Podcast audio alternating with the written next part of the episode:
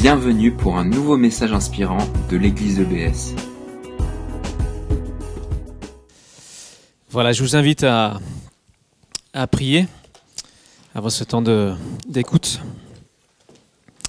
Seigneur, ta parole est un feu, elle est vérité, elle nous transforme. Je prie Seigneur qu'aujourd'hui, nous soyons un peu plus transformés par elle, que nous puissions la recevoir comme tu le souhaites, t'écouter à travers elle. En ton nom Jésus. Amen. Amen. Ah, je crois qu'il y en a beaucoup, qui- sont partis avec les enfants. Ça fait des rangées euh, plutôt vides par rapport à tout à l'heure. Donc, je ne sais pas si quelqu'un répondra à ma première question qui est, euh, il y a trois semaines, si vous vous souvenez, j'ai lancé un petit défi.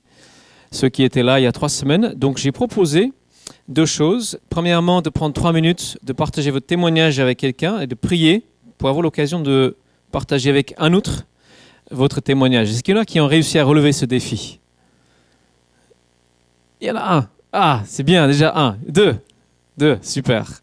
J'avais aussi proposé comme défi euh, d'organiser ou de participer à quelque chose où on n'est pas juste entre familles, entre familles chrétiennes, on mélange aussi, on, on se mélange avec des personnes qui ne sont pas encore de la famille de Dieu. Est-ce qu'il y en a qui ont organisé quelque chose ou participé au moins à quelque chose? Quelques-uns, c'est formidable. Alors aujourd'hui, c'est le premier dimanche de l'Avent. Et euh, donc ça veut dire que dans quatre dimanches et un jour, ce sera Noël. Et les vacances. Hurrah. Formidable. Dans notre fédération d'église, fédération baptiste, euh, ce dimanche est désigné ou proposé comme euh, ce qu'on appelle le dimanche de la mission. Pourquoi est-ce qu'on parlerait de la mission à l'avant Je pense qu'on peut dire tout simplement la venue de Jésus sur la terre, c'est le début de la mission ultime de Dieu envers l'humanité.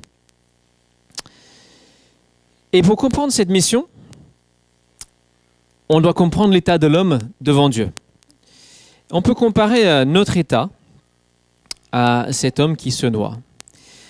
Nous sommes comme dans un océan perdu et on s'agrippe à des choses pour essayer de ne pas nous noyer. Des bouts de bois. Et ce sont euh, nos efforts, notre intelligence, nos compétences, nos plaisirs. On, aime se croire fort et capable de s'en sortir tout seul.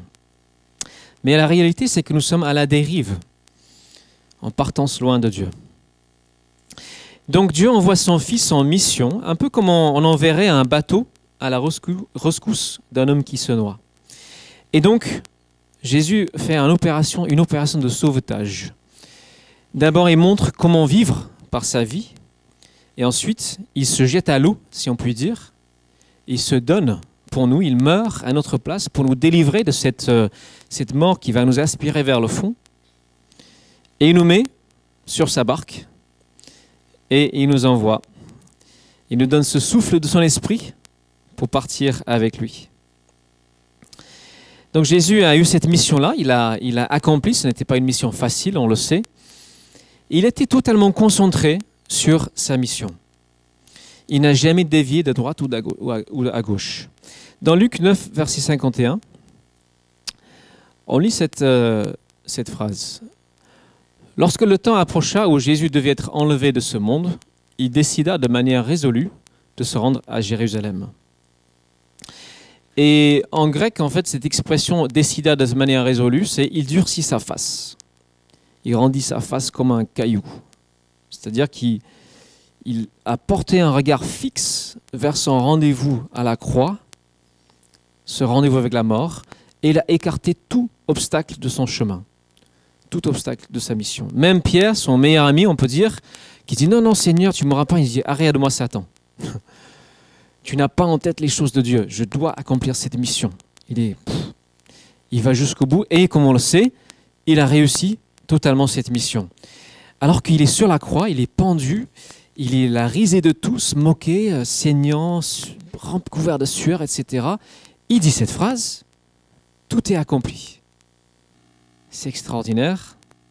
J'ai fini. Ah, j'ai fait le boulot pour lequel Dieu m'a envoyé, le Père m'a envoyé. Et ce n'est pas là vraiment la fin, c'est la résurrection qui met le saut sur cette mission, qui dit oui, c'est mission accomplie. Il sort triomphant sur la mort, il triomphe sur le jugement de Dieu. Et avant de monter définitivement au ciel, il va confier sa mission à ses disciples. Il va donner le relais. Ses disciples vont prendre le relais de sa mission.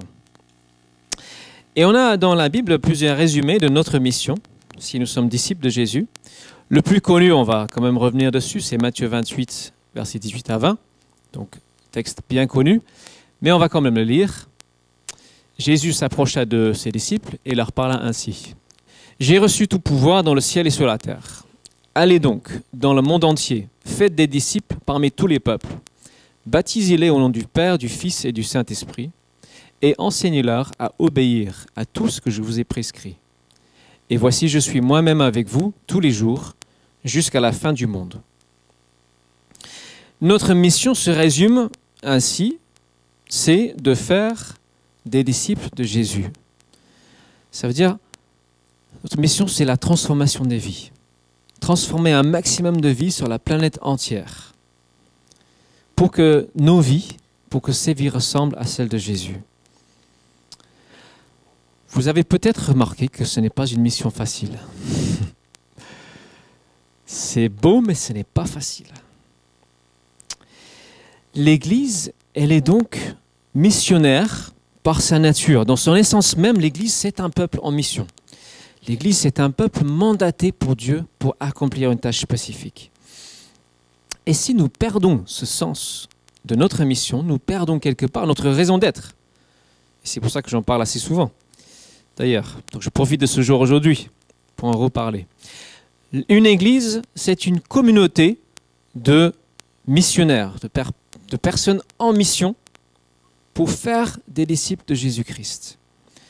Disciples qui sont capables à leur tour de faire d'autres disciples. Bien sûr, nous sommes aussi une famille, on l'a vu euh, récemment, c'est une famille, nous sommes une famille en mission, une équipe en mission, une équipe avec la tâche de porter Jésus dans notre quotidien. Et nous allons rendre des comptes à Dieu pour la manière dont nous avons accompli notre mission, que ce soit individuellement ou collectivement. Et donc j'aimerais ce matin commencer par quelques questions que je pense que le Seigneur pourrait nous poser sur notre mission, pour nous faire réfléchir un peu. Imaginons donc que ce ne soit pas moi qui pose ces questions, mais, mais le Seigneur lui-même. D'abord, aux individus, il pourrait nous demander, est-ce que tu es au clair sur ta mission? Est-ce que c'est clair dans ta tête ce que tu as comme mission? Est-ce que tu es motivé pour la vivre? On peut passer par des phases de démotivation. Est-ce que tu as les outils, ce qu'il te faut pour t'aider à vivre cette mission, puisque c'est quand même euh, clé dans ta vie. On peut aussi se poser, euh, enfin, imaginer le Seigneur nous poser des questions ensemble à nous en l'Église, et on pourrait euh, penser à ces questions. Comment est-ce que vous encouragez chacun à vivre sa mission? Qu'est-ce que vous faites pour permettre aux gens de vivre euh, des transformations de vie? Comment est-ce que vous accompagnez? Comment est-ce que vous, vous, vous aidez? Alors, ça ne concerne pas juste moi, les responsables, ça concerne chacun. Et on peut, du coup, avec cette question, se renvoyer à nous-mêmes. Qu'est-ce que toi tu fais euh, Comment est-ce que tu prends en charge ta propre croissance spirituelle? Comment est-ce que tu aides d'autres dans leur croissance spirituelle, dans leur transformation de vie? Il pourrait aussi nous poser la question comment est-ce que vous formez chacun pour qu'il partage plus facilement son témoignage? Comment est-ce que vous pouvez avoir plus d'impact sur les gens de votre quartier? Comment est-ce que vous pouvez aider d'autres à accomplir la mission? Des gens qui sont peut-être plus loin parce que là, le champ local, mais c'est le monde entier qui est le champ de mission de Dieu. Et quelle part prenez-vous dans la mission au loin? Comme on a dit, c'est le monde entier, mais c'est aussi peut-être plus loin dans notre pays. Il y a 15 ans à peu près, il y a une équipe de cette église qui était envoyée à Biarritz. Et ils ont implanté une nouvelle église dans cette ville. Je crois que c'était la première église évangélique à Biarritz. Peut-être la deuxième, mais en tout cas, c'est cette église c'est son élan missionnaire qui a permis à ce qu'une nouvelle église s'implante à je ne sais pas combien de centaines de kilomètres. Et aujourd'hui, cette église euh, va très bien. Et elle-même, elle est en train de faire une petite fille, d'implanter, d'essaimer une autre église. Et ça, c'est le résultat de l'esprit missionnaire que cette église avait. à l'époque. La mission au loin, alors je ne sais pas si vous le savez, il y a euh, des personnes, euh, certains parmi notre communauté qui sont pas là aujourd'hui. Il y a beaucoup d'absence ce matin, mais en tout cas, il y en a deux couples qui ont reçu un appel au loin. Le couple turquet qui était euh, pendant de longues années au Cameroun, le couple Jill, Ian et, Jill, qui vont d'ailleurs le dimanche prochain, c'est leur dernier culte officiellement. Donc on va leur dire un au revoir officiel la semaine prochaine. Donc ça nous questionne sur notre soutien. Est-ce que nous soutenons aussi des personnes que Dieu appelle à aller plus loin? Voilà les questions. Je ne vais pas répondre à toutes ces questions. Ce serait trop long. Mais ce sont des questions à, réfléchir en permanence. Et je pense que derrière, il y a toujours cette question à se poser, c'est est-ce que votre désir premier est de grandir ou de glorifier Jésus? Parce que la croissance, c'est bien, on est heureux quand les gens se convertissent, c'est merveilleux. Mais le désir premier, c'est de glorifier Jésus.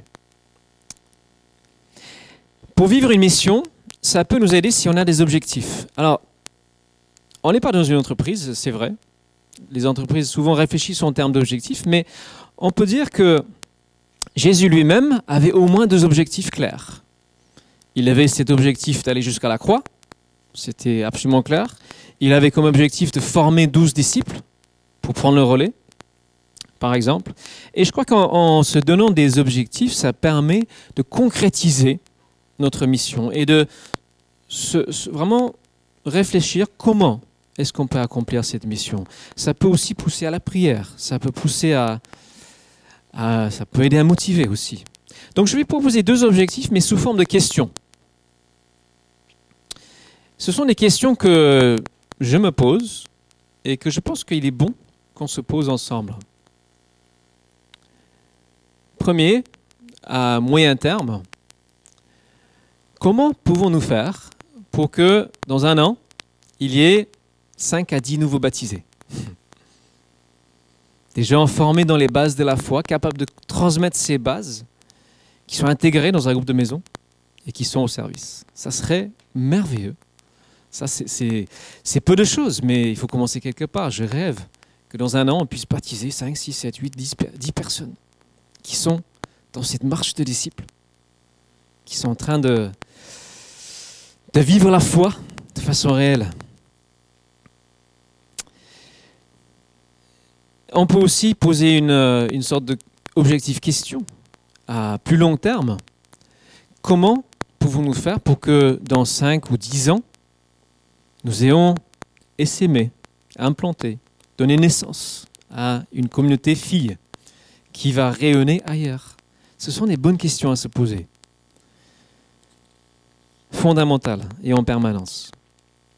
Je vais vous les laisser. Je ne vais pas répondre à ces questions parce que ce serait vraiment vaste, mais juste vous dire, voilà, c'est le genre de questions que, en tant que communauté en mission, il faut se poser en permanence. Mais aujourd'hui, je vais plutôt poser une autre question qui est comment, comment vivre notre mission cette semaine? Cette semaine.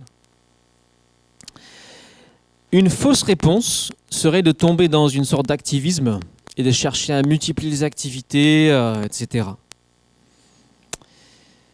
Donc pour euh, répondre à cette question, j'aimerais qu'on relise un autre grand texte classique qui parle de la mission, qui est dans Acte 1, verset 8. C'est Jésus qui dit à ses disciples, juste avant de monter au ciel, Le Saint-Esprit descendra sur vous, vous recevrez sa puissance, et vous serez mes témoins à Jérusalem, dans toute la Judée et la Samarie, et jusqu'au bout du monde. Ce texte est important parce, qu'il montre que la clé pour la mission, c'est la présence de Jésus en moi, en toi.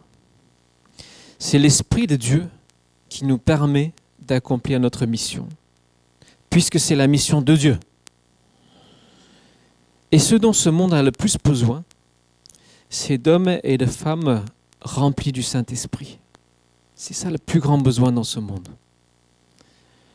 des gens qui sont remplis de sa présence, qui sont prêts à obéir à sa voix, qui sont prêts à le suivre. Et si Jésus réussit sa mission, c'est parce que justement, il la vit parfaitement en communion, en relation avec son Père. Et c'est dans ce cœur à cœur que Jésus reçoit ses, consignes, ses directives, ses, ses instructions. Et nous avons Jésus comme modèle. Il est notre modèle. Donc, l'Esprit en nous, c'est lui qui permet d'accomplir cette mission. Ce n'est pas nous-mêmes. Et la veille de sa mort, Jésus a aussi longuement parlé avec ses disciples. À un moment donné, ils étaient en chemin, ils ont quitté le lieu où ils avaient mangé ensemble et ils se sont dirigés vers le jardin de Gethsemane. Et je crois qu'en ce chemin, à mon avis, Jésus a dû voir des plants de vigne. Parce qu'à un moment donné, il se met à parler de la manière suivante. Une fois de plus, c'est un texte archi connu, mais je crois vraiment important. Je suis la vraie vigne et mon père est le vigneron. C'est la traduction français courant. Il enlève tout rameau qui, uni à moi, ne porte pas de fruits. Mais il taille, il purifie chaque rameau qui porte des fruits pour qu'il porte, pour qu'il en porte encore plus. L'enseignement que je vous ai donné vous a déjà rendu pur, ou vous a déjà taillé, c'est le même verbe. Demeurez unis à moi, comme je suis uni à vous, comme je suis en vous. Un rameau ne peut pas porter de fruits par lui-même sans être unis à la vigne. De même, vous ne pouvez pas porter de fruits si vous ne demeurez pas en moi. Je suis la vigne, vous êtes les rameaux, celui qui demeure en moi et à qui je suis, à qui je suis uni, porte beaucoup de fruits, car vous ne pouvez rien faire sans moi. Celui qui ne demeure pas uni à moi est jeté dehors comme un rameau, il sèche. Et les rameaux secs, on les ramasse, on les jette au feu et, ils brûlent. Si vous demeurez unis à moi, et que mes paroles demeurent en vous, demandez ce que vous voulez et vous le recevrez. Ce texte mériterait plusieurs prédications, mais je vais juste souligner deux choses, deux, idées centrales. La première, c'est lorsque Jésus dit que son Père le taille, il le émonde, pour ceux qui connaissent la vieille version, pour qu'il produise plus de fruits. Ceux qui sont un peu jardiniers parmi nous, alors moi je ne suis pas jardinier, j'ai un petit peu tenté euh, l'année dernière euh, faire des plants de tomates sur notre balcon, rue de la Corse. Plus ou moins réussi, pas très bien réussi. Mais il faut couper certaines branches, certains rameaux pour qu'il y ait plus de fruits. Et c'est un peu, euh, on n'a pas très envie parce que ça a l'air en bonne santé, c'est un truc qui est bien, un sarment comme on dit pour la vigne. Et il faut couper quelque chose qui est bien pour que ce qui reste porte plus de fruits. Et Jésus dit, c'est ce que le Père fait en lui. Ça veut dire qu'il enlève des choses non essentielles de sa vie. Il y a un processus de simplification dans la vie de Jésus. Et moi, ça m'interroge. Ça nous interroge. Est-ce qu'il y a des choses dans ma vie que Dieu doit tailler? Qu'est-ce qui relève du simple branchage dans ma vie qui ne porte pas de fruits Qu'est-ce qui complexifie inutilement notre vie et qui nous empêche de porter plus de fruits pour Dieu? Qu'est-ce qui nous fait perdre de l'énergie? Que ce soit individuellement ou en Église. Hein. On peut aussi poser la question ensemble. Est-ce que nous avons des habitudes qui nous distraient de la mission que Dieu nous a donnée Alors moi, je vais vous donner un exemple concret. Hein. Je vais confesser. Parfois, quand je suis fatigué ou pas bien, je regarde des vidéos débiles sur YouTube. Est-ce qu'il y en a d'autres qui font ça aussi? Est-ce que je suis le seul? Ah, Merci, vous me rassurez, je ne suis pas le seul à le faire. Et ça peut m'arriver de passer une heure, deux heures, juste à rien faire, quoi. Parce que parce que c'est une mauvaise habitude. C'est quelque chose que je sais que Dieu va tailler dans ma vie. Et je vous donne le droit de me poser la question chaque dimanche, Glenn, est-ce que tu l'as fait cette semaine? D'accord? Parce que moi, je vais être redevable. Moi, j'ai une mission. Je ne veux pas gaspiller mon temps. Et on a chacun une mission. Moi, je vais remplacer cette habitude, ce n'est pas tous les jours, je vous rassure, hein. mais remplacer euh, ça par la prière.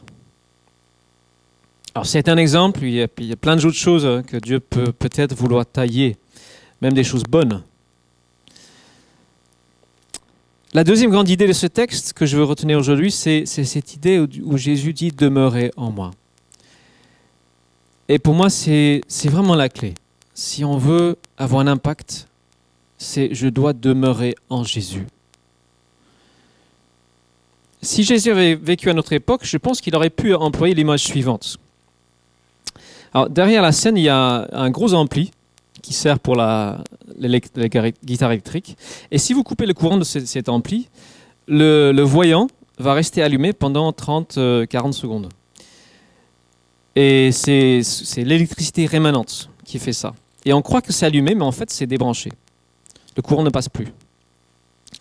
Et parfois dans nos vies, c'est un peu comme ça aussi. Dans notre vie spirituelle, on est un peu, il y a un courant, ça a l'air bien, mais c'est juste un peu d'électricité rémanente. Et on n'est pas vraiment branché à la source, la source de vie, qui est Jésus. On est sur le, bénéfice d'une bénédiction passée, sur le, bénéfice d'un temps de prière euh, d'il y a une semaine. Le mot courant, ça indique que ça doit couler, ça doit, ça doit courir. Il y a un flot, il y a un aller-retour permanent, incessant. Et je vous propose de relire euh, ce texte en modernisant l'image. Je suis le fil électrique, vous êtes les appareils. Celui qui reste branché à moi et qui reçoit mon électricité peut accomplir beaucoup de choses, car sans être branché à moi, vous ne pouvez rien faire. Celui qui ne reste pas branché à moi est jeté à la poubelle, comme un déchet, et il rouille. Les appareils cassés, on les ramasse et on les jette à la décharge et ils sont recyclés. Mais si vous restez branché à moi et que mes paroles restent vivantes en vous, demandez ce que vous voulez et vous le recevrez.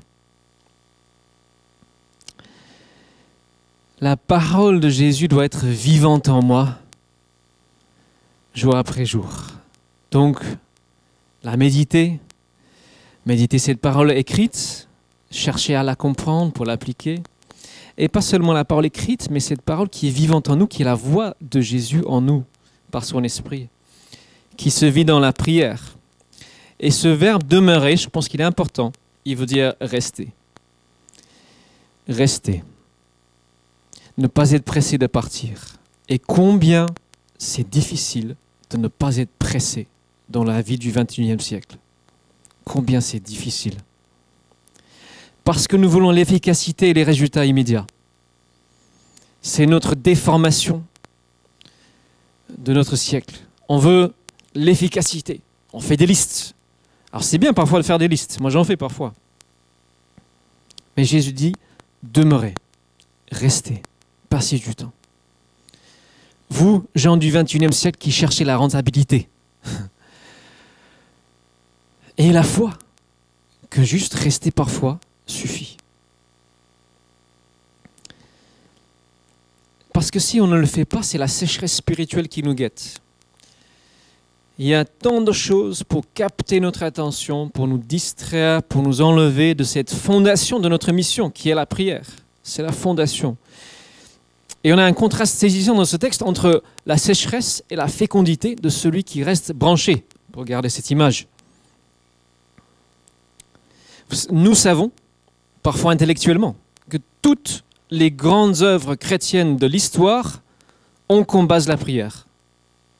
C'est sans exception. Sans exception, toutes les grandes œuvres chrétiennes ont comme base la prière. Le fait de demeurer, de recevoir l'Esprit de Dieu, d'être se laisser renouveler. Et cette fécondité, Jésus le relie à la prière lorsqu'il dit demandez ce que vous voulez et vous le recevrez. La mission commence dans la présence de Dieu et elle recommence aussi dans la présence de Dieu si nous avons perdu le sens de notre mission. c'est en demeurant, en prenant le temps dans la prière, ensemble, que nous pouvons vivre notre mission. Alors, c'est vrai, il y a des gens qui n'ont que 5 minutes le matin entre les enfants qui courent dans tous les sens, le travail, il faut partir quand il fait encore noir, c'est vrai. Il y a des obligations. Peut-être que vous pouvez prendre ce temps, peut-être que vous pouvez simplement poser la question, Seigneur, qu'est-ce que tu veux de moi aujourd'hui? Et laisser quelque chose résonner en vous et 5, 10, 15, 20 fois dans la journée, reposez la même question. Seigneur, qu'est-ce que tu veux de moi maintenant?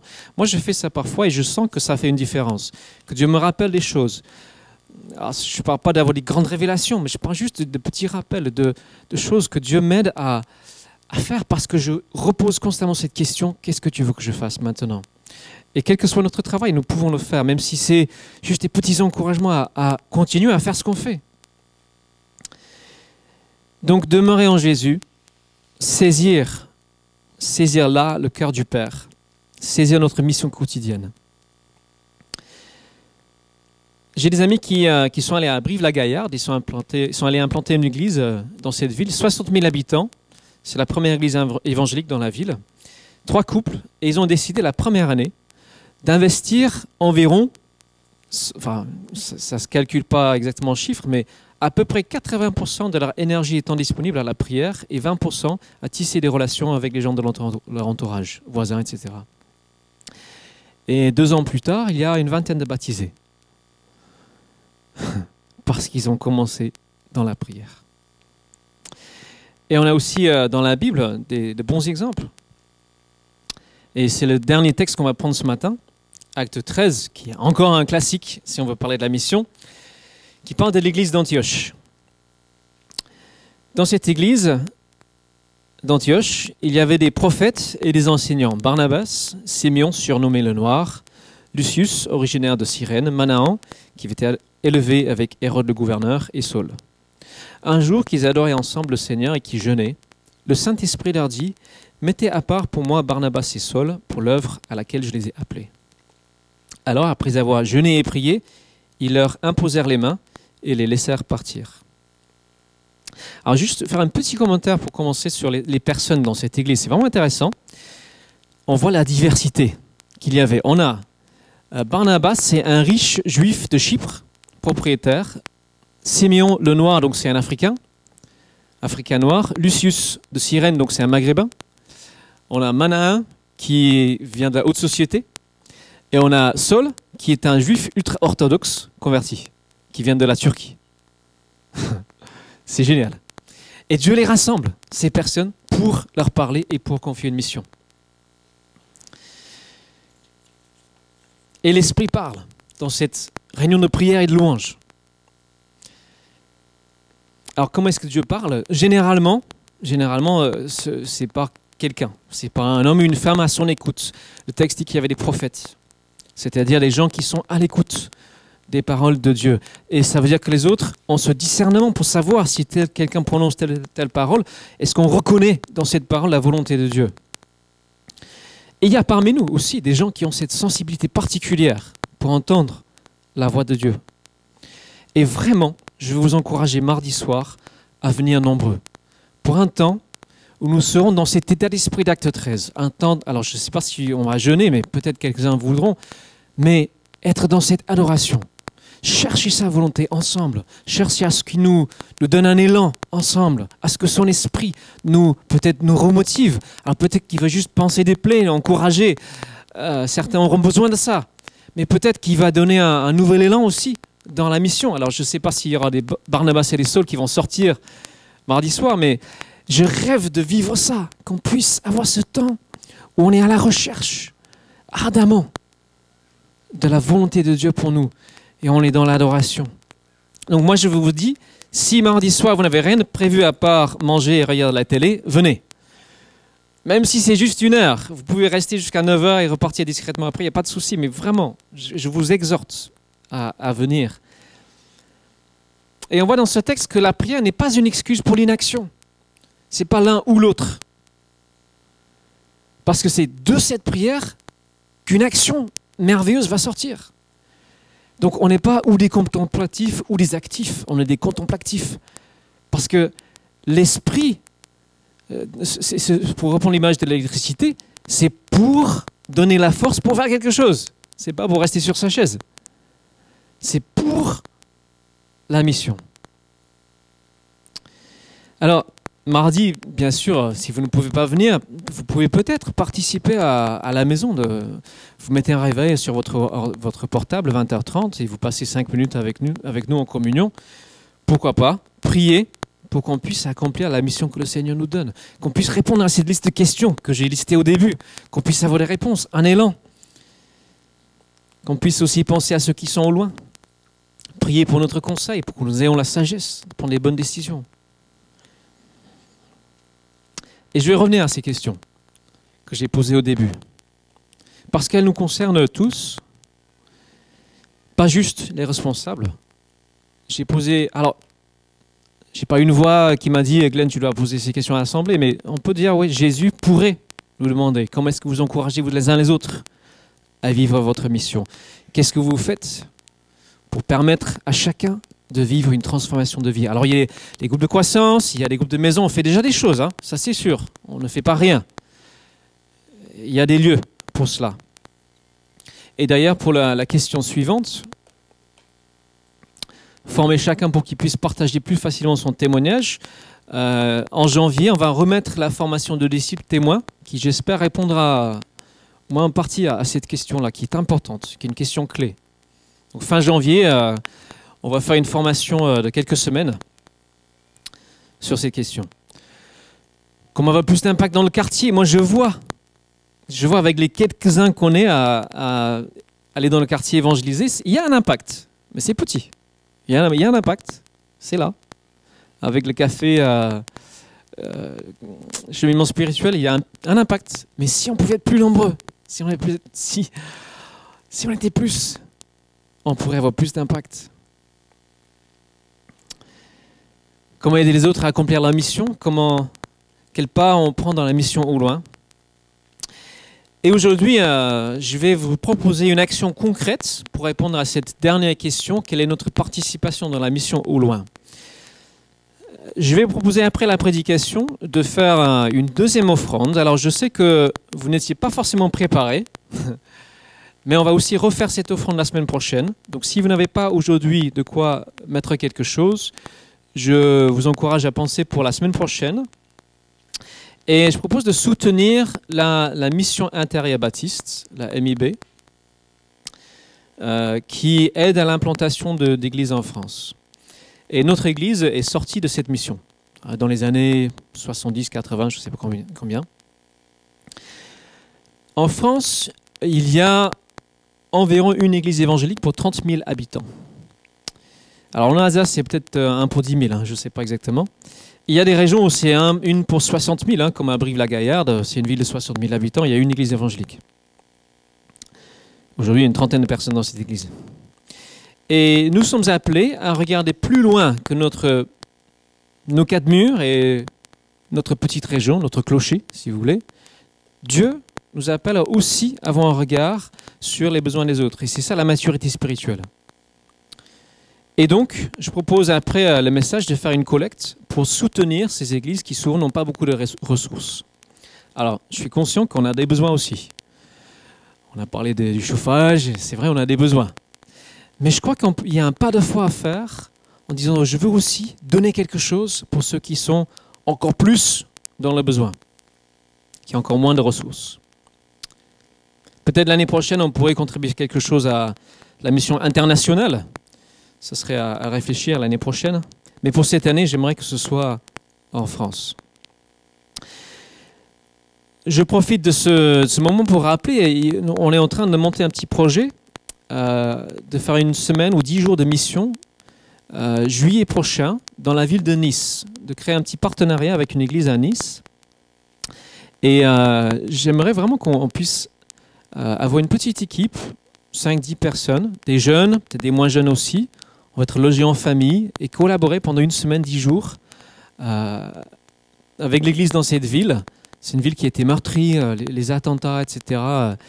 C'est une, beaucoup, beaucoup, enfin une ville où il y a beaucoup, beaucoup moins d'églises évangéliques qu'ici, beaucoup moins de. Il y a une, euh, un drôle d'état d'esprit dans cette ville. Hein. Et je pense que Dieu nous appelle à ce genre d'action aussi. Pour conclure,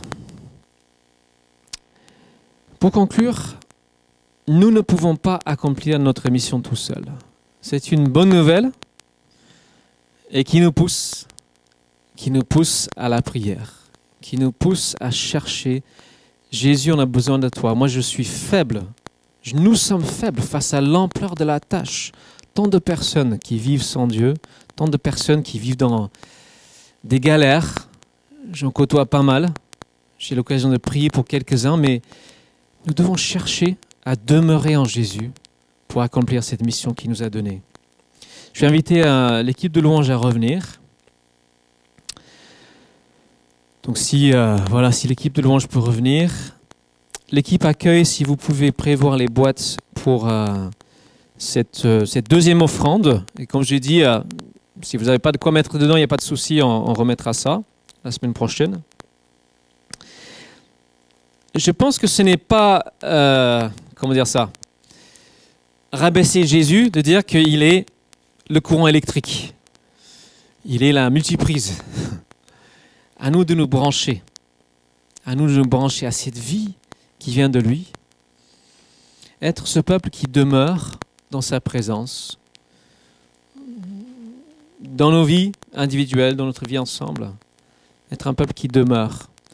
Moi, je vais apprendre cette semaine. J'ai pris des décisions pour cette semaine. Je ne vais pas dire ce qu'elles sont, mais pour, avoir un temps avec Jésus où je, tous les jours, je passe du temps juste à, à demeurer, à rester, être à l'écoute. Merci d'avoir écouté notre podcast. Pour plus d'informations sur l'Église EBS, rendez-vous sur le site internet www.église-ebs.com.